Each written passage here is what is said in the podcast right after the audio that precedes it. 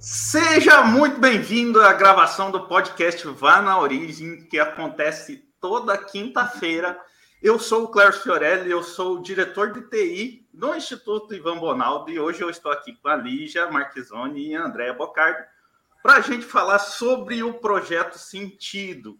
O que, que é esse projeto Sentido, da onde ele veio, o que, que vai acontecer e o que muda na percepção dos terapeutas, tanto para profissão deles, quanto para quando está atendendo um paciente, né? Então, assim, vamos dizer assim que as nossas escolhas de trabalho não necessariamente foi feita de forma racional. Pode ter sido vindo de uma programação do inconsciente desde a nossa época da concepção. Foi o que o Marc Flechier, um estudioso francês ali, na verdade, um psicólogo francês, entendeu devido inclusive à sua própria vivência, é, que antes do nascimento, no momento da fecundação, o que os pais viveram naquele momento, e logo no começo, que nasceu até os três anos de idade, ele conseguiu identificar. Eu já me apresentei, eu vou passar a palavra primeiro para a Lígia, para ela se apresentar um pouquinho para vocês, e na sequência a gente fala com a Andréa. Olá, bom dia, tudo bem? Meu nome é Lígia Marquezoni, eu sou fisioterapeuta de formação, também trabalho com formação de constelação familiar e com as leis biológicas do curso Origens. E estamos aqui para abordar um pouquinho deste assunto que é tão interessante, intrigante também, pois a gente entender tudo aquilo que nós somos hoje, que dependeu de todo esse projeto sentido que veio lá dos nossos pais. Andréia. Bom dia, tudo bem? Meu nome é Andréia, eu sou terapeuta ocupacional de formação.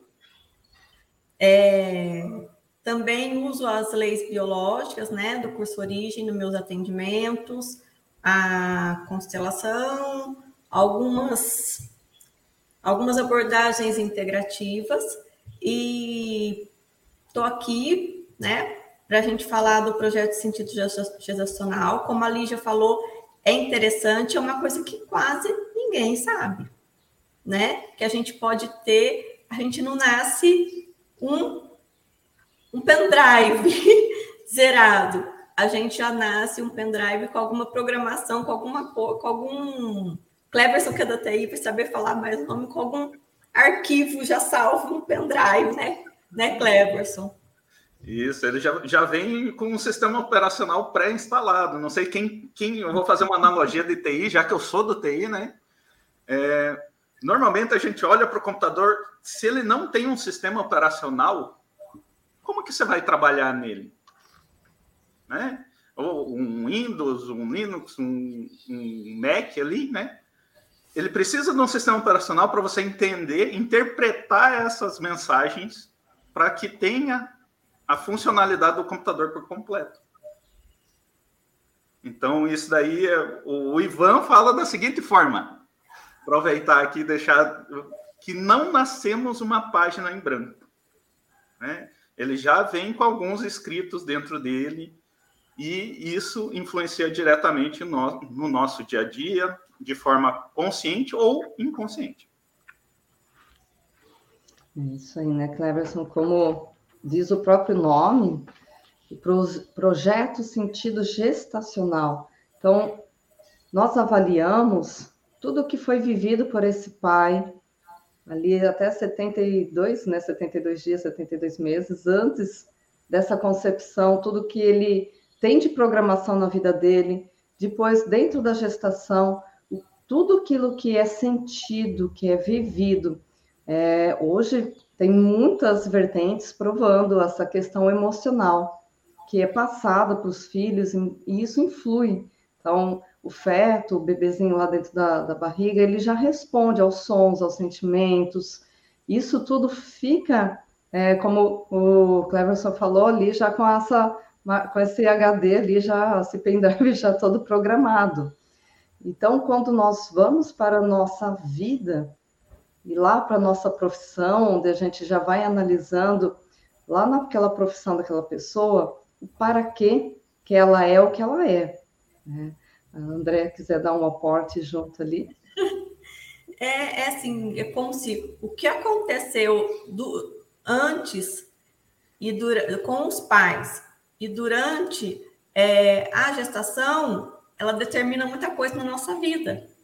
Nem às vezes só a profissão, mas é como a gente, personalidade, como a gente vai lidar, como a gente vai olhar para o mundo, como a gente às vezes vai olhar para os pais, olhar para a vida, né? Então, é, porque os pais, eles têm sonhos, eles têm expectativas conscientes, né, Claire? E às vezes inconscientes também, porque às vezes é, a expectativa de um filho é consciente, o desejo que aquele filho seja um médico, ou que aquele filho venha uma novela que teve, que, é, que tinha Carolina Dickman, é, né? Acho que vocês vão lembrar que o projeto da mãe era ter um filho para salvar ela da leucemia. Bem lembrado. É consciente, isso era consciente. Mas pode ser inconsciente também. Então, tudo que esses pais vivenciaram antes e durante vai para a criança mesmo porque a gente sabe que tu, todas as emoções, isso é comprovado também, todas as emoções, tudo que a gente vive, a célula também guarda. Não guarda, né? Nossa célula não tem só cor de olho, cor de cabelo, ela transmite outras coisas, e às vezes é, um familiar nem conheceu o outro, por exemplo, um vô que já faleceu, e aí você olha para o seu filho e fala, nossa, ele faz igual meu pai. Né? Tem um, bate o pezinho, ou tem um, um, um jeito, ou tem uma que era igualzinho do meu pai, ou igualzinho da minha mãe, né? Eu, eu, eu sou uma prova viva de que, de que o projeto Sentido que eu fui para a área de TI foi uma necessidade da minha família. Né? Eu peguei ali no, no no período da minha concepção. Meu pai estava terminando um, uma fase do emprego dele e a gente ia ter que se mudar. Né? E vamos dizer assim que não, a minha família é aqui do, do Paraná, né? Eu, eu, estou situado em Pato Branco agora, mas é aqui do Paraná. Minha família começou aqui no Paraná, vamos dizer dessa forma, né? E na época é, nós fomos morar para o Amazonas. O projeto da vida da, da, minha família naquele momento era ir para o Amazonas, é, morar lá e, no caso, meu pai trabalhar lá e levar toda a família. Então, eu, eu sou de informação, tecnologia de informação. Né? Então, eu preciso, de alguma forma, nós tínhamos que transmitir, melhorar a comunicação da nossa família, estando distante distante do restante da família. Né? Nós morávamos perto da, da, das minhas tias ali, né, uma família mais concentrada, e nós íamos morar no Amazonas. Então, ah, como que faz para melhorar uma comunicação na família de forma distante? A gente precisa de algum aparelho, alguma coisa assim, né?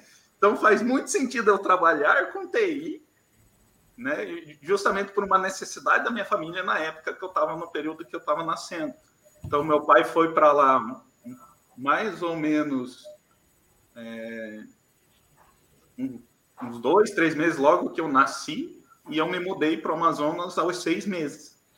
Né? Então foi uma necessidade da minha família, e eu nem fazia ideia antes de ouvir falar desse projeto Sentido que já estava meio que pré-programado eu trabalhar com essa área.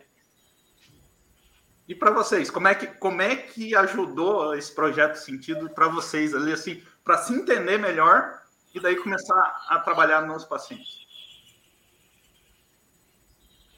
Falar, Vamos lá. Então, nós como terapeutas, né, os terapeutas, eles, é, dependendo de cada área, vai ter uma característica. Então, fisioterapia, a fisioterapia lida com o um movimento. Então, quando a gente olha para um, um profissional da área da fisioterapia, da educação física, o que ele veio dar movimento, a quem, a quem não teve movimento nessa família, nesse clã. Então, quando nós entendemos essa, essa é, característica, e a gente começa a olhar para a nossa árvore genealógica, para o nosso transgeracional, entender quem lá atrás não pôde né, fazer algo, ter esse movimento. O movimento diz é, inúmeras coisas, não é só quem ficou paralisado hum, é, fisicamente, mas muitas vezes eu não poder ir, eu não poder seguir da minha maneira, com a minha vontade. Então, olhar para a sua família, quando nós olhamos para o nosso genossociograma, isso é uma riqueza, porque isso vai fazer com que nós consigamos nos entender o para quê, qual é o sentido. Muitas pessoas buscam o famoso, né, o, o ai, agora fugiu a palavra, a, que a pessoa quer saber o sentido da vida dela, né, mas tem uma, uma palavra lá, né, agora me fugiu. Propósito de vida. Isso, exatamente. Aí elas pensam na, naquela coisa de propósito como se fosse talvez algo, ah, sei lá, tem que ter, ser um presidente, eu tenho que ser, sei lá o quê, algo fenomenal lá fora. Não, o, seu o seu intuito é olhar o que, qual que é o seu projeto dentro da sua família. Isso faz com que nós tenhamos assim uma fluidez na nossa existência do para que de tudo isso acontecer com a gente. E para a Andréia, André, que trabalha com a, com a terapia ocupacional. Bom, a terapia ocupacional, ela também é, olha para os movimentos das mãos, das, mais os membros superiores, mais é, é, do corpo inteiro, é, mais a parte psicológica, mais a parte social. Então, ela vê o ser humano integralmente, olha para esse ser humano no ambiente dele. É, quando a gente estou projeto de sentido, eu falei, gente, e eu sempre fui aquela pessoa que, quando é, uma amiga brigava com o namorado ou namorada, vinha me procurar para eu e eu fazia as, as pazes ou falava, oh, escreve, escrevi a carta para a menina escrever e ela para ter a volta. E a minha mãe casou grávida, né, com meu pai. Então, imagina assim, meu projeto era unir os dois né? Porque eles se casaram, né? Ficaram quase 25 anos casados, até meu pai falecer, mas é, era união, né? E, e talvez é, quando eu escolhi a terapia ocupacional, assim, a união de todas as partes, a união do, do ser humano, né? E olhar para isso, porque se a gente for ver, o que eu sempre falo, o que nos torna saudáveis ou nos adoece são os nossos relacionamentos. Porque só através deles, né, que a gente se emociona, que a gente vive situações e conflitos, né? E a gente está aqui para o quê? Para cuidar de relacionamentos. Qualquer cliente que chega para a gente é o quê? No fundo, é relacionamento, né? Então, é, pelo menos o meu, eu entendo que seja esse, né? Mais alguns, porque quando Claro, você imaginar quando minha mãe estava grávida, quando soube da gravidez, o que ela sentiu, eu vou dar conta. Ah, e se não der certo esse casamento? Ele já namorava algum tempo, mas assim, né?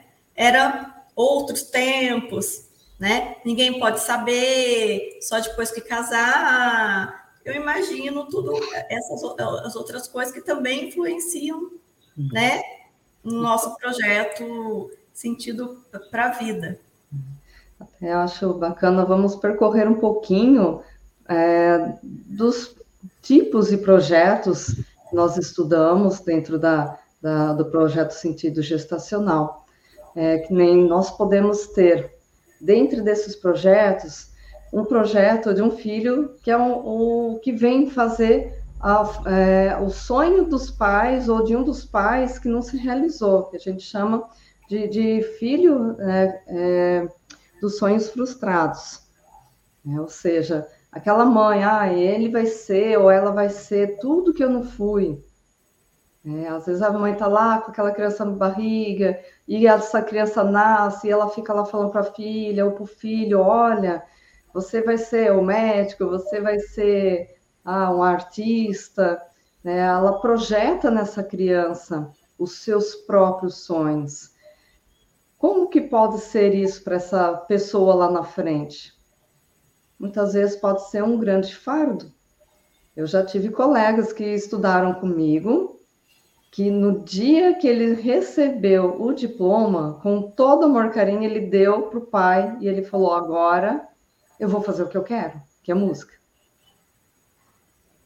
Ou você pode encontrar aquelas pessoas que estão lá numa profissão, às vezes até prósperas, e elas não se encontram, eu, não é isso que eu gosto, ela não tem amor pelaquela profissão. Ah, e o que teu pai faz? Ah, eu sou advogado, meu, meu pai também é advogado. Ah, porque meu avô também era advogado. Só que aquele não é o sonho daquela pessoa. Né? Alguém já encontrou isso, Andréia? Eu acho que daí é como se transferisse uma missão, né, Lígia? Justamente. Talvez o projeto sentido do avô, do pai, fosse ser advogado, porque na família, nos antepassados, transgeracional, teve injustiças, né? Que eles tiveram que engolir, que eles não puderam fazer nada. Mas talvez durante a gestação, a gravidez, até o parto, que também, né? O parto também influencia no, no, no projeto sentido. A forma do parto, é, dessa, dessa pessoa não foi, não foi isso. Só que a gente tem as emoções, a gente tem expectativas, os pais têm, né? Sonhos, as expectativas, as idealizações, as missões, né? E a transferência de missões também. E talvez esse teu, é, é, essa pessoa foi aquela que quebrou, né? Ela foi lá e quebrou, não, não é meu. Eu entendi que isso não é meu. Porque talvez não era do pai também, né? Só era do avô, por exemplo. Ele foi lá e quebrou as amarras, a, a, os grilhões, né? E falou: não, eu não quero. Esse não é o meu, a minha missão que eu vim fazer aqui. Exatamente. E a gente encontra muito, né? Vamos lá, vamos, vamos, vamos, trazer curiosidades de, de quem não trabalha na área, só para eu entender melhor. É, se eu pegar e, e passar isso para o paciente ali, no, que talvez o entendimento dele. Ele está tendo uma dificuldade no trabalho. Todo mundo se estressa no trabalho, né? Mas tem uhum. aquela, aquela pessoa que parece que está indo dando murro em faca. Né? É uma, uma situação ali que ela está passando e é muito difícil, às vezes é momentâneo, mas às vezes é uma coisa que vai pesando com o tempo, vai pesando, né? Pensando no, no, no na, na intensidade que aquilo vai gerando para um momento futuro para ele, né? De, de dificuldade emocional, dificuldade física, de sintoma que vai aparecer para ele como que vocês trabalham explicando o projeto sentido para o paciente, assim, para que ele entenda, olha, talvez isso não seja teu, é, isso daqui alivia o teu fardo ou aumenta ainda mais para você procurar uma uhum. coisa diferente? É exatamente assim, né, Cleverson? Porque nem sempre essa questão de eu não me sentir bem na minha profissão está ligado ao projeto sentido. Então, a gente tem que é, analisar com esse cliente a história de vida dele, o genossociograma dele, quem é o pai, quem é a mãe. Então, é uma análise que é profunda. Muitas pessoas não dão essa importância. Ah, por que, que eu vou saber do meu avô, do que, que viveu ou não viveu minha mãe e meu pai? A importância disso está em você se compreender como pessoa, como profissional, para você entender se você está é, dentro de uma lealdade, se você é um projeto sentido, é um, um substituidor de sonhos, ou se você apenas está. É, tá, muitas vezes a gente, é, durante um período da vida, nós passamos para cumprir uma lealdade da família e depois, naquele determinado tempo, e é uma coisa que também eu vejo bastante, a pessoa fez aquela faculdade, está naquela profissão, era aquilo que ela gostava, que ela queria, e chega num ponto, de repente, não quer mais eu não suporto mais. Eu tenho alguns clientes que falam assim, eu, é, eu não gosto nem de chegar lá no trabalho. Eu fico ruim, começo a ter sintomas. Né? Então, às vezes, aquilo já não tem a necessidade, porque ele cumpriu uma lealdade que estava dentro daquela família. Então, é muitas é, pequenas coisinhas que nós temos que analisar junto ao cliente para poder chegar né, nessas características. Se isso foi uma lealdade que você cumpriu até determinado ponto da sua vida, e agora eu sinto vontade de mudar, porque eu não preciso mais carregar esse fardo, ou eu estou nesse projeto sentido, só que internamente não é o meu propósito. Então, às vezes precisa fazer uma decodificação de nome dessa pessoa para também entender né, as características ocultas dentro desse nome, do para que que ela veio, né? E dentro do gênero sociograma, quando a pessoa tem oportunidade e a, a como se diz, é, o interesse em buscar, ah, tem muitos dados ali de datas, de repetição de datas, de nomes, de profissão, de casamento. Então, ali nós conseguimos analisar corretamente para poder ressignificar com esse cliente. É, André, quiser dar um aporte ali? É, porque às vezes é, o projeto sentido dela ficou disfuncional. Se, né, também, se ela veio por alguma razão e aí aquilo é, deixou, não faz mais sentido para a família, né? E aí ela fala, nossa, qual que é a minha função aqui? Por exemplo, é, no meu, né, vim para unir. E aí tem o divórcio. Eu poderia falar assim, tá, qual que é foi meu, meu eu estou me sentindo funcional, estou me sentindo que aqui não é meu lugar. Uhum.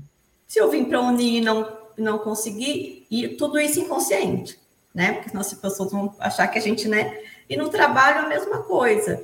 É, às vezes é um problema com o chefe, às vezes é um problema é, de relacionamento com colegas, ou de achar que aquele lugar não é meu, não me pertence mais, eu me sinto fora aqui, como se isso não fosse mais meu mundo, de repente eu chego, quem sou eu aqui dentro?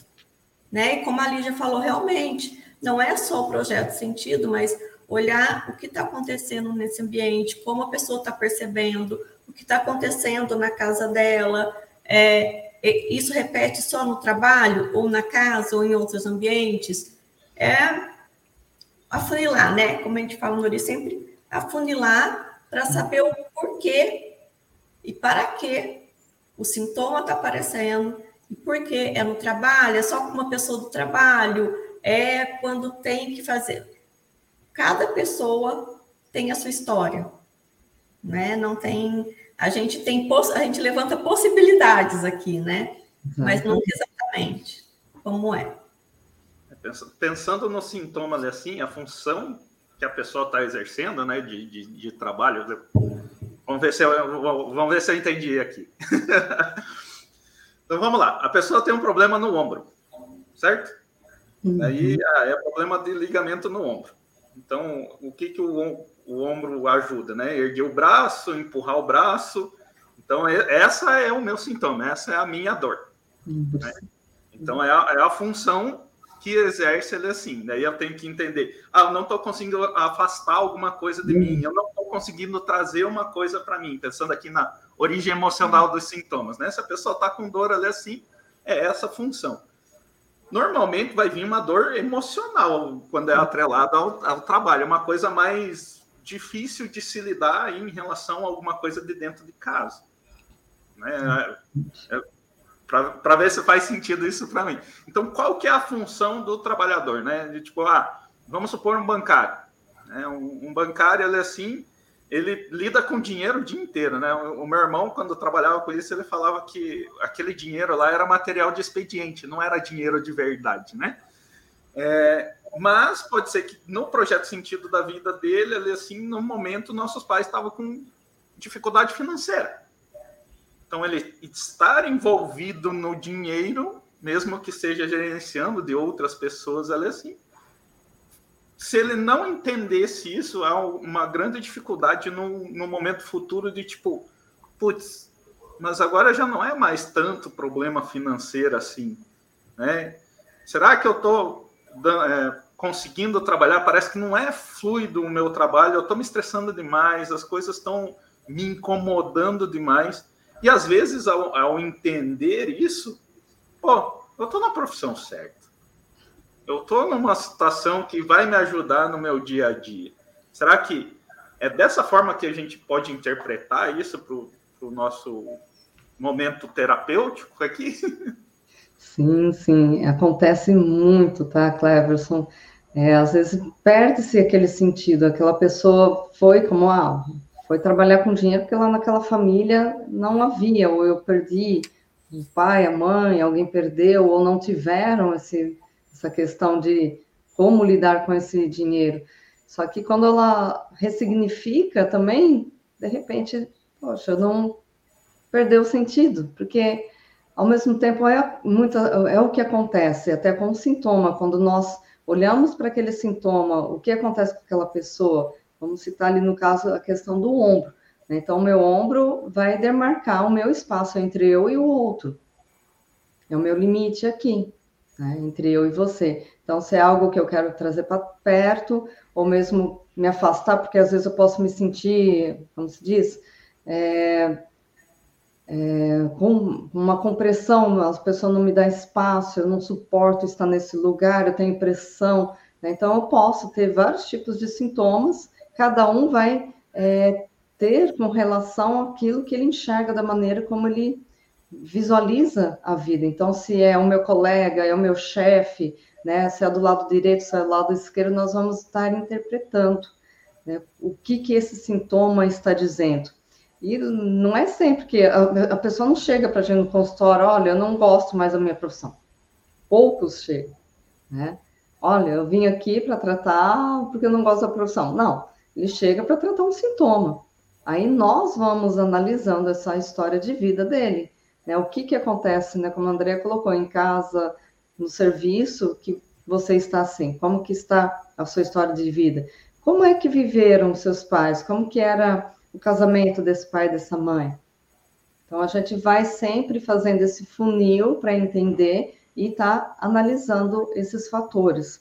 E às vezes a pessoa chega realmente num ponto que ela ressignificou, e aí também temos os sintomas após o conflito, né, que é o PCL, e às vezes tem uma somatória de outros é, fatores que acabam, nossa, agora que eu resolvi o problema, assim como acontece nas férias, né? Muito né, comum algumas pessoas extremamente impactadas com estresse, com essa demanda da vida do trabalho, em casa, soma tudo, chega às férias, ai, agora eu vou relaxar, pum, fica doente. Poxa, agora que eu podia aproveitar, eu estou ruim. Mas o que está acontecendo? Ela saiu da adrenalina. Enquanto a gente está lá naquela adrenalina, nessa fase ativa, né, na luta, eu não tenho, não sinto. É como é luta e fuga. Eu estou correndo leão. Eu não vou sentir que estou cansado, que eu estou com dor. Eu só vou, né?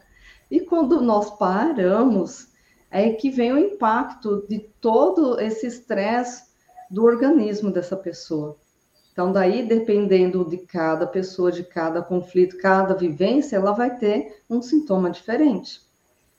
Aí nós vamos olhando o que, que está por detrás disso. Então, voltando um pouquinho para o ombro, né? Qual é a minha relação com aqueles que estão ao meu lado? Eu gostaria de ter essa pessoa perto, eu não quero mais estar aqui perto dessa pessoa. Aí eu, quando chego lá, não passa. Né? A pessoa volta, vai para casa, relaxa, dói mais ainda, né? E ela vai fazendo uma somatória, né, André? Sim, sim, porque nunca um conflito é sozinho. Nunca, é sempre um é. conjunto, né? Não, e como a, a Lígia falou nas férias, e as pessoas chegam assim, é só comigo, é só eu entrar de férias ou ter um feriado prolongado que eu tenho X sintomas. Ah, não, não é isso. Então, vamos ver por que, que você tem esse sintoma. E geralmente as pessoas procuram quando está no fundo do poço, não aguenta mais, relacionado a sintomas emocionais, Cleverson, como você falou. E geralmente, o que eu observo nesses mais de 25 anos é que o corpo foi mostrando com sintomas físicos. Até uma hora que a gente sabe que não é por acaso, vem os sintomas mentais, né? Que as pessoas chamam ansiedade, depressão, os nomes que a gente conhece, né? E mas são sintomas, porque se a gente for olhar é, no, no, no, Código Internacional das Doenças, os nomes, a maioria tem sintomas muito parecidos, é uma coisa ou outra que diferencia, né? Então, tem para aqui a fim de diagnóstico, tá? Só para esclarecer. Mas as pessoas chegam, às vezes elas não sabem o que, ela, o que elas têm. E elas estão segurando aquilo há muito tempo. Né? Então, assim, é, no meu trabalho, é, se o meu projeto sentido combina com aquilo que eu, é minha missão, vai estar tá legal, mas se meu projeto sentido veio para que eu fui transferido missão para mim e não é a minha, não vai estar tá tudo bem. Uhum. Né? Como o Kleber falou do irmão, talvez bancário, talvez não é, é isso, né? Talvez foi a, a necessidade da família tá no dinheiro, mas talvez eu possa estar tá no meio de dinheiro em outros lugares que não seja o banco, onde eu tenho meta, onde eu tenho outras coisas que pode estar tá contraditório a algumas heranças transgeracionais que eu tenho. A gente não pode esquecer isso. Né? Porque aqui a gente só está falando do projeto sentido. Mas a gente, como o Cleverson falou, que o Ivan sempre fala, a gente não nasce com o cérebro virgem. A gente, não, a gente nasce com, os, com, alguns que a gente traz. Então, se é, essa veio da família do Cleverson, talvez a coisa. Eu não posso me sentir cobrado, eu não posso, né? Algum conflito assim, ou preso, porque o banco está lá, preso, né? Na cadeira, ou, por exemplo, vai estar em contraditório o projeto de sentido e alguns conflitos que eu trago do transgeracional. E isso que pode gerar os sintomas, né? O que a gente vê bastante. Né? Então, assim, como a gente está falando, cada um vai Estamos ter... citando né, alguns exemplos, né? Tem que sempre analisar esse conjunto, né? Para a gente identificar onde que a pessoa está parada, né? É, porque é uma programação, como o Cleverson falou, é uma programação do cérebro. Então, uma programação são várias. Tem projeto de sentido, tem o que eu trago de herança transgeracional, tem né? Então, assim, e aí eu vivo um estresse porque o que depende da gente tá ok, mas a gente sempre depende do outro que a gente não pode controlar. Não é? Exatamente. O que eu posso dar conta é meu, dos outros. É, daí fica aquela coisa assim, né? Vamos lembrar aqui um pouquinho de uma coisa da base aqui da origem emocional dos sintomas, né? A, a massa do conflito. Né? Então, então, a gente está falando aqui, às vezes a pessoa perdura tanto tempo naquela, naquela situação desconfortável ali de, de, de trabalho, que é igual a Andrea falou aqui de, de foi dando sinais, vários sinais, até que conta assim, nossa, eu tô com crise de pânico. Meu Deus do céu, mas daí no corpo dele ele teve um momento ali assim que, que já podia ter tratado uma rinite, que, que começou do nada, assim, de forma alérgica, aí na sequência veio mais alguma coisa, mas ali, ó, a massa do conflito, vamos, vamos explicar para quem, quem ainda não entende a parte da massa do conflito, é tempo versus emoção, né? Então, para pensando assim, numa parte gráfica aqui, se a pessoa fica muito tempo, a massa do conflito vai subindo. Né? Ou se ela tem um, um impacto emocional muito grande, ela sobe, dá um pico lá em cima e depois até estabiliza. Mas teve aquele, no total geral ali de tempo versus emoção, é a massa do conflito que a pessoa teve para ter o sintoma. É, é, dessa forma, né? Eu não estou falando besteira aqui. Certo. É, então, beleza. Então, vamos, vamos supor aqui, é, teve uma injustiça. A André até falou da pessoa que é advogada ali. Teve uma injustiça na família e ele, pô, ele ressignificou essa injustiça para ele, para ele, para a gente entender assim, em que momento tem essa quebra, né? Tem essa quebra. Eu preciso manter essa lealdade com a família. Né? A, a, acho que vocês dois trabalham com constelação, não é? se não me engano, né? Então, ah, eu preciso manter essa lealdade com a família. Talvez não é ali que começa, que ele quebrou ah, essa, essa questão ali. Aí agora eu vou olhar para a minha essência, eu vou olhar para mim. Agora eu vou procurar uma profissão que me adequa. Só que às vezes demora esse período. Esse período de transição nunca é rapidinho. Tem algumas pessoas que são incríveis. Eu acho, eu acho incrível quando a pessoa não é mais para mim essa profissão, eu vou fazer outra coisa, né? Só, só baixa a cabeça e vai, né? Tem, uma pessoa, mas tem umas que não, elas perduram bastante tempo num, num determinado ponto. Então, é, no momento que existe essa quebra, que começa o sintoma a aparecer, ou é o contrário? É, precisa ocorrer essa quebra para que o sintoma deixe de existir? Só para me explicar um pouco melhor isso. É uma pergunta bem difícil, hein? Pelo menos eu não sou da Novamente, eu vou te falar que a gente tem que analisar isso tudo primeiro. E, sim, muitas vezes perde-se seu sentido do sintoma, de eu ter aquela paixão, ou de eu estar naquele lugar, de eu estar naquela profissão, porque não é mais o meu propósito. Eu estava apenas reparando o meu sistema. Então, a gente analisa um ciclo de vida, né, para também dar, começar a entender a partir de quando, desde quando, qual era o projeto, o que, que a tua mãe pensava, o que, que o pai pensava, o que, que você, o que, que eles eram antes, o que aconteceu na história dessa família. E sim, muitas vezes essa é uma profissão reparadora. É, nós viemos, todas as profissões, na verdade, são reparadoras, porém, algumas é, é, acabam sendo esse peso, que de repente ela, ela reparou até determinado, determinado ciclo de vida, e a partir desse ciclo que ela conseguiu ou não sair desse, dessa reparação, ela pode então seguir com um novo projeto, o real projeto de vida dessa pessoa, esse propósito que ela veio. Então, é muito comum você ver pessoas com perto dos 40 anos que querem trocar de profissão. E às vezes elas já estavam ali, ó, desde os fizeram faculdade, etc, e chega lá um determinado ponto da maturidade, onde ela vai atingindo aquele pico e olha, agora eu não quero mais isso. Eu tenho, eu vejo muito essa transição de carreira, muitas pessoas saindo de escritório, da área financeira, é, de diversos outros segmentos de, de, de administrativos, etc. Aqui, aqui eu observo muito isso na minha região. E ah, agora eu quero fazer tal coisa. Ah, eu quero ser terapeuta. Eu quero entender mais não sei o que lá. Então ela tem essas quebras, daí perde sim o sentido e a pessoa fica às vezes perdida. Fala, poxa, mas eu investi tanto nisso. Eu tenho algumas pessoas que falam, tá, o que, que eu vou fazer? Né? Eu ganho dinheiro com isso, eu investi tudo que eu pude nisso, eu estudei a minha vida toda e agora eu não quero mais isso daqui.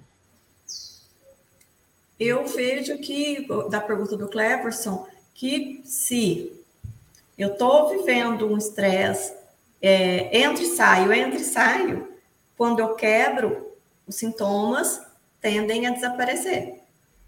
Né? A não ser que não fosse só esse o conflito, não tivesse só uma história daquele, daquele meu sintoma, né? Mas ele tende a desaparecer. É, um, a gente está falando aqui de profissão, mas tem projeto de sentido do filho que é gerado para cuidar dos pais. Ia falar dessa questão do filho bengala. Né? E eu estou falando porque eu já atendi é, duas situações. A pessoa que chegou com muita dor lombar, com muita dor no ombro, dor nas mãos, é, nos, nos, membros superiores, né, que são os braços. É, e aí, porque ela sentia que ela, ela não foi para a vida, ela não se relacionou, não, já teve mas nem o namorado, quando falava em casar, ela terminava para ficar com essa mãe. E, tava, e ela já estava, ela não estava aguentando, né? Tinha mais irmãos, mas ela era a mais nova e era a única mulher. E aí, quando a gente foi ver qual era o projeto, a mulher, ela foi pensada e o desejada que fosse uma mulher para cuidar dos pais na velhice. O pai já tinha falecido, só estava com a mãe. E isso, e ela não conseguia enxergar isso. que ela não precisava, que essa mãe não precisava. Essa mãe conseguia ir no mercado sozinha, receber sozinha. Hum. Entendeu? Quando ela compreendeu que ela fazendo tudo isso, ela estava falando para a mãe: Eu não acredito em você. É, e o projeto dela era esse, né? e ela podia ajudar, mas ela não era responsável. Exatamente. A dor foi parando. E não tinha mais, ela mudou totalmente a vida dela, o jeito de enxergar. O outro cara, uma pessoa que chegou perdida. Quem sou eu? Eu não. É, com dor no corpo inteiro. Por quê? O projeto foi esse, e o pai e a mãe, em dois meses, faleceram. Nossa. Primeiro foi a mãe, depois o pai. Então, assim, o projeto, e agora? Quem sou eu dentro dessa vida? Se inconscientemente ela achava que a missão dela, ela veio, né? Ela, ela veio com essa missão de cuidar, porque geralmente fica para as mulheres. Exatamente. A mulher, as mulheres já têm essa, tipo, quem cuida dos pais na velhice, quem que fica, é a mulher. Né? Então, é, embora algumas culturas ainda seja forte não gostar quando nasce mulher, né? Ou antigamente tinha, era excluída a mulher, as mulheres eram excluídas de herança, né? A gente vê muito isso na, na no italiano, né? E mas é a mulher que cuida dos pais. Então essa ela perdeu totalmente até ela entender que e ela não sabia por quê. Ela um dia ela falou assim: "Você já levantou e um dia olhou e não, não sabia quem você era? Não se reconheceu? Eu era uma estranha?" E a gente foi caminhando até chegar nisso. Porque se eu nasci para isso, e agora? Qual o sentido eu existir? Eu vou puxar um gancho ali até, André, que é muito semelhante ao que acontece, que é o filho de substituição. Né, que é aquele que vem depois da perda de um bebê, para substituir. Alguns pais realmente é, já projetam um próximo filho para reparar essa perda, essa dor, e outros realmente não, não vêm com essa característica, mas aquele que veio depois, dependendo ali da, dessa extensão de prazo entre uma gestação e outra, pode estar também dentro dessa energia carregando muitas vezes um destino que é, não é dele, e eu vejo bastante essa questão também da, dessa perda, tá? É, eu não me encontro, eu não me acho, é, é pesado, tudo é muito pesado, né? Se tu abre uma constelação, a pessoa pode estar lá olhando né, para o chão. Né? Daí a gente vai entendendo o que aconteceu dentro da dinâmica. Às vezes a mãe não sabe que perdeu. Ah, ou às vezes se sabe, ah, quanto tempo foi? Ah, um ano, dois anos. E aquela pessoa também segue muito parecido essas características ela não se encontrar, porque é como se ela vivesse um destino que não era próprio dela isso fica muito pesado para essa pessoa, é muito difícil. Nada flui, a, a pessoa vem, olha, parece que, que nada flui para mim. Eu gosto disso, às vezes ela pode querer ter duas profissões, e ela fica, ah, não sei se eu gosto mais disso ou mais daquilo. Né? Já encontrou bastante disso aí também, André, porque aparece bastante o filho de substituição. Sim, sim, sim.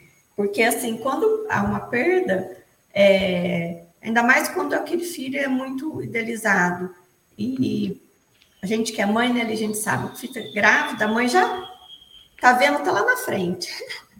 né? A gente tá vendo esse, é imaginando o rostinho, imaginando na roupinha que compra. E quando perde, é, além de tudo, é o medo. Será que se eu engravidar eu vou perder de novo?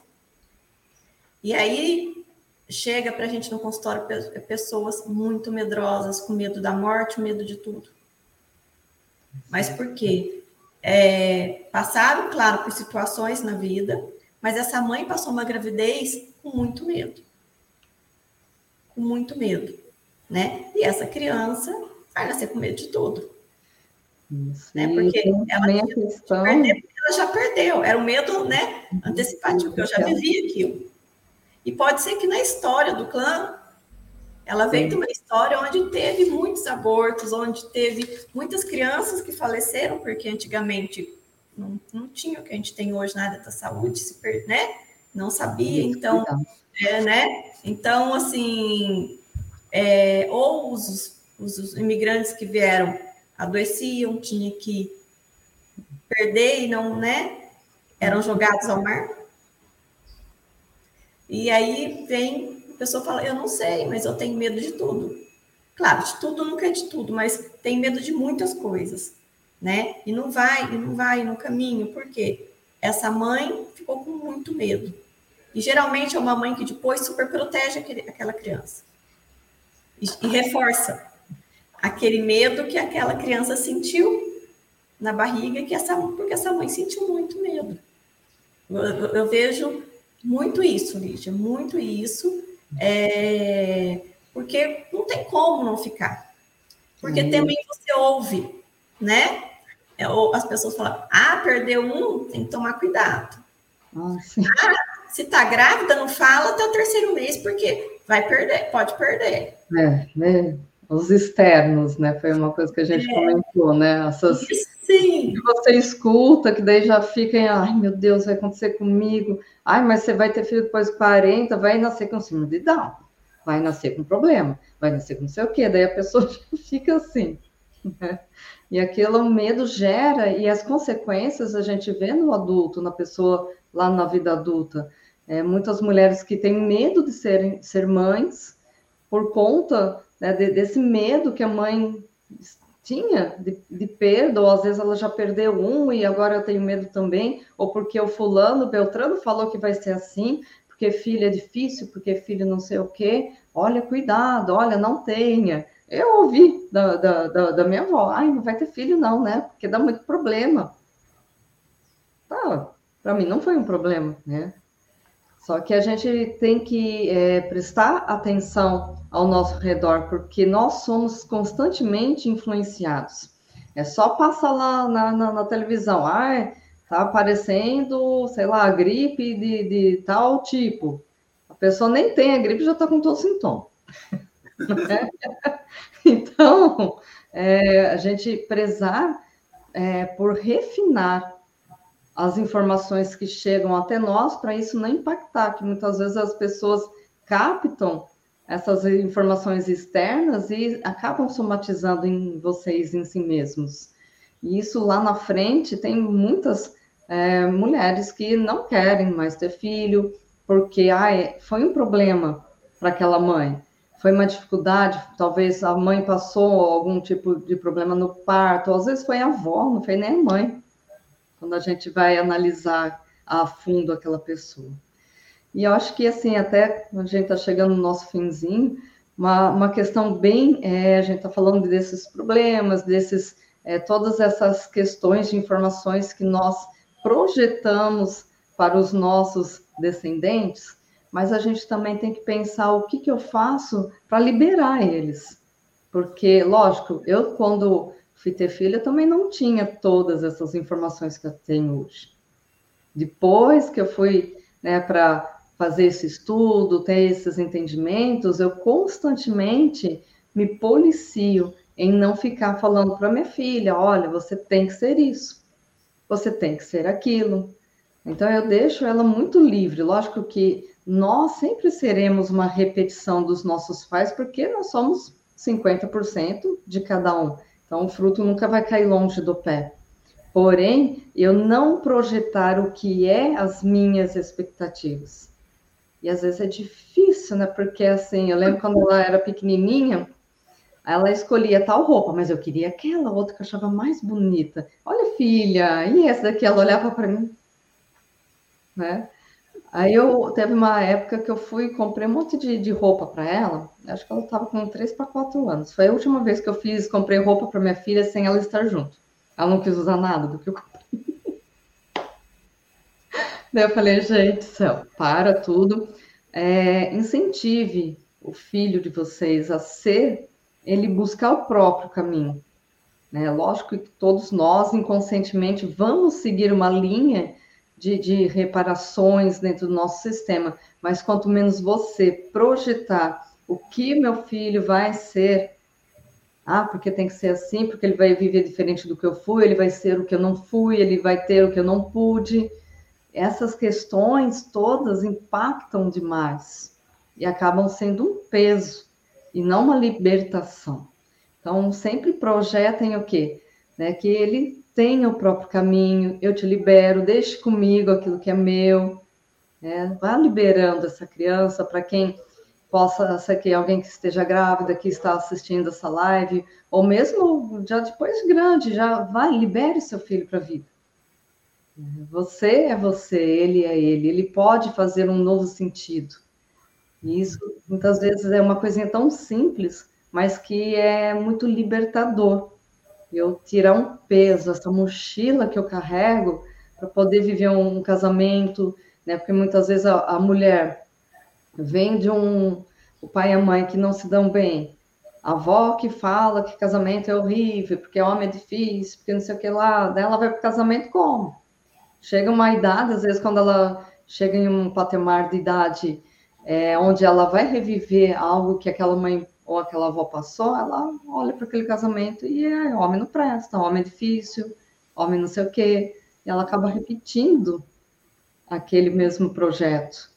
Então, quanto mais nós temos autoconhecimento de como nós funcionamos e de como que nós podemos influenciar não só os nossos filhos, as pessoas ao nosso redor, então, muitas vezes é mais fácil, se eu não sei, passo zíper na boca, do que eu ficar falando para aquela pessoa. Olha, 40 anos você vai ter filho? Ai, que. Ai, é um perigo. Gente, fica quieto. A melhor coisa, né? Fica quieto. Não, porque, das crenças que nós temos e nem sabemos. Exato. Né? Que são passadas, e às vezes a gente passa para os filhos ou passa e a gente passa para as pessoas ao redor, né? E às vezes a gente não tem a empatia com uma pessoa, com uma mulher que está grávida, e fala assim, e chega e fala assim: ah, mas fulano perdeu. Ah, mas perder é normal. Ah, e, e a pessoa já está mais vulnerável, mais suscetível na gravidez. E aí fala isso.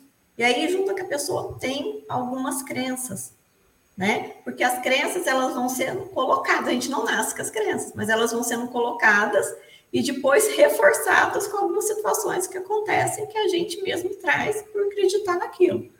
Então, é, quando a pessoa entende, ou eu, enquanto mãe, enquanto adulto, busco meu autoconhecimento, tenho ferramentas, né? E eu entendo que a minha expectativa, os meus sonhos, são meus, não são do, dos meus filhos, eles não precisam. Se eu não dei conta, eu não dei conta, eles não têm que cumprir missão para mim, eles não têm que realizar sonhos meus que não foram realizados, né? Porque às vezes o que eu vejo muito que chega, que eu via mais quando eu trabalhava num, num, é, num, num criança, com adolescente, é, é não era a, o sonho não era da criança, e a criança tinha como dela, porque desde quando ela nasceu foi colocado para ela, foi mostrado fotos, foi mostrado, mas, né? É, um, vou dar um exemplo que não é claro, não é de todo mundo, mas todo mundo vai entender grandiosidade. Meu sonho é na Disney, por exemplo. Mas a criança não sabe nem que é Disney. Mas ela nasce com os pais mostrando. Porque esse pai, em algum momento, queria muito porque era uma propaganda bem maior antigamente, que hoje não tem muito, né? Nem de bonecos, essas coisas, e faz aquela criança ter aquele sonho que não é dela, aquela expectativa que não é dela, ou fala assim: essa profissão não dá dinheiro, mas é o que a pessoa quer, no fundo. Só que desde cedo ela é minada, ou ela é uhum. profissões que fazem você ser alguém, fazem você ser notado, né? Essas coisas precisa ser assim, porque é. o, até teve uma pergunta aqui da Catarina, vamos para ir para o conjunto final aqui, né? É, ela perguntou aqui, ah, uma, um filho com 30 anos, depressivo, e não vai para a vida, ali assim. Tem alguma coisa que, que nesse sentido, é, os pais poderiam fazer para ajudar ali assim? Lembrando, né, a gente falou aqui bastante que tem que ter uma avaliação completa, né? Não é uma coisa assim, a gente está colocando algumas possibilidades aqui de, de coisas para refletir, né? É, e como a gente falou aqui, né, será que esse filho ele veio para vir para ficar cuidando dos pais? Por isso hum. que ele não vai para a vida? É, faz sentido isso que eu estou falando? É, pelo, pelo, que eu ouvi de vocês aqui, acho que, é, acho que é nesse caminho que a Catarina pode, pode tentar pensar aí no, nesse assunto. Né? Exatamente, né? e até a própria pessoa pode buscar, é, como ele já tem 30 anos, o ideal é que ele busque né, esse caminho. Quebra, né? É ele quebrar esse, essa questão se é uma lealdade que ele está vivendo, se ele está preso aquilo por uma lealdade ou por um projeto, né, que ele talvez foi um projeto medicamento, um filho salvador que veio para ficar do meu lado, porque, ó, às vezes a mãe queria que um filho para ficar com ela até a velhice, para cuidar dela. Um exemplo, né? Então, tem muitas coisas que podem, não dá para a gente falar com certeza absoluta nada, mas que tenha que partir dessa pessoa, essa vontade. Às vezes, para a pessoa está tudo bem, mesmo que ela tenha sintomas, mas enquanto ele não tiver é, essa intenção dele próprio buscar, é, ela é melhor deixar. Ah, só, já só explicando que você falou filho medicamento, é a, a, aquela criança que nasce para aliviar algum sofrimento, né? É, por exemplo, ah, vão morar igual o Cleverson, por exemplo, a família foi para Amazonas. E aí, tá, essa mãe vai ficar muito sozinha, tá? Então, ele veio o quê? Para que essa mãe não fique sozinha, né? Para ter uma companhia ou essa mãe teve sintomas depressivos, pode ser o seu caso, Catarina. E aí, tá, talvez algumas pessoas falam, não, um cachorrinho, não é assim? Para melhorar, não. Vamos ter um bebê, uhum. né? E aí esse bebê vai fazer com que ela fique mais feliz, que ela se ocupe, né? Não tenha é, tempo para ter pensamentos negativos. E ele tendo 30 anos, tem que pensar que ele também viveu situações que possam estar gerando nele esses sintomas depressivos. A gente precisa entender quais são esses sintomas, porque é uma gama muito grande para entender que situações que ele pode ter vivido que gerou, é que está gerando esse sintoma depressivo nele. E se é sintomas depressivos mesmos, mesmo, né? Porque, por exemplo, tristeza é uma coisa. Agora, perda de vontade de ânimo é, é, outra coisa. Aí a gente pode associar mais a depressão, mas são várias situações que pode ter ocorrido que faz com que ele esteja assim. Mas ele tem que vir dele. Não tem como o pai e a mãe, nesse momento, é, pode até fazer o pai e a mãe alguma liberação, mas ele tem que, ele tem que ir lá para saber se a história dele, as situações que ele viveu e para dar um, é, um, um, novo olhar nisso, para que esses sintomas da depressão não fiquem piores, porque uma coisa eu te falo, não vai melhorar sozinho. Não melhora. Então, vamos, vamos, vamos lembrar também aqui, ó, dentro do curso Origens, tem a parte de explicar um pouco mais das constelações cerebrais. Uhum. Né? Eu, André falou várias vezes aqui que são vários sintomas que vão acontecendo durante um período de tempo ali, sim, do, de sintomas físicos, normalmente. Ele reclama primeiro no físico para depois vir no mental, né? E daí pode gerar a constelação cerebral, que é sintomas de, de lados opostos na uhum. característica do cérebro, que gerou um comportamento né, de, de emocional da pessoa, assim, ou, no caso, um sintoma mental, igual a gente está falando aqui de depressão. Então, tem que avaliar bem esse contexto, ver o que, que aconteceu. Normalmente, para quebrar uma constelação cerebral de depressão, né? Depressão tem vários. Ixi, vários conflitos ativos. Né? Conflitos né? ali atingidos, né? É, tem que quebrar um desses conflitos primeiro, para depois quebrar outro, né? Descascando a, a cebola ali para chegar no núcleo ali da, da raiz. Então, tem que avaliar bastante isso daí, Catarina, procura um profissional da, da área que fez o curso Origens ou de alguém que trabalha um pouco essa parte assim, de constelações cerebrais, talvez vai ajudar bastante. Tem cursoorigens.com/barra terapeutas ali, vai ter vários terapeutas que podem ajudar ali também a, a, a essa família assim, às vezes é, a gente só dá uma ideia aqui, não, não é o suficiente, mas é um, é um caminho, é um caminho. Vamos para um encerramento aqui. Eu quero agradecer a Lígia e a Andréia por participar dessa gravação do podcast lá na Origens. Se você é, quer escutar ele num período que está no trânsito, quer escutar ele na, no momento que está na academia, eu normalmente eu não escuto na academia, mas no trânsito normalmente eu escuto vários podcasts. Então você pode procurar na plataforma que você tem aí no teu celular, seja no Deezer, no Spotify, no, na própria ferramenta do Google Podcasts, ali assim. Tem várias plataformas, dá uma procurada por Ivan Bonaldo.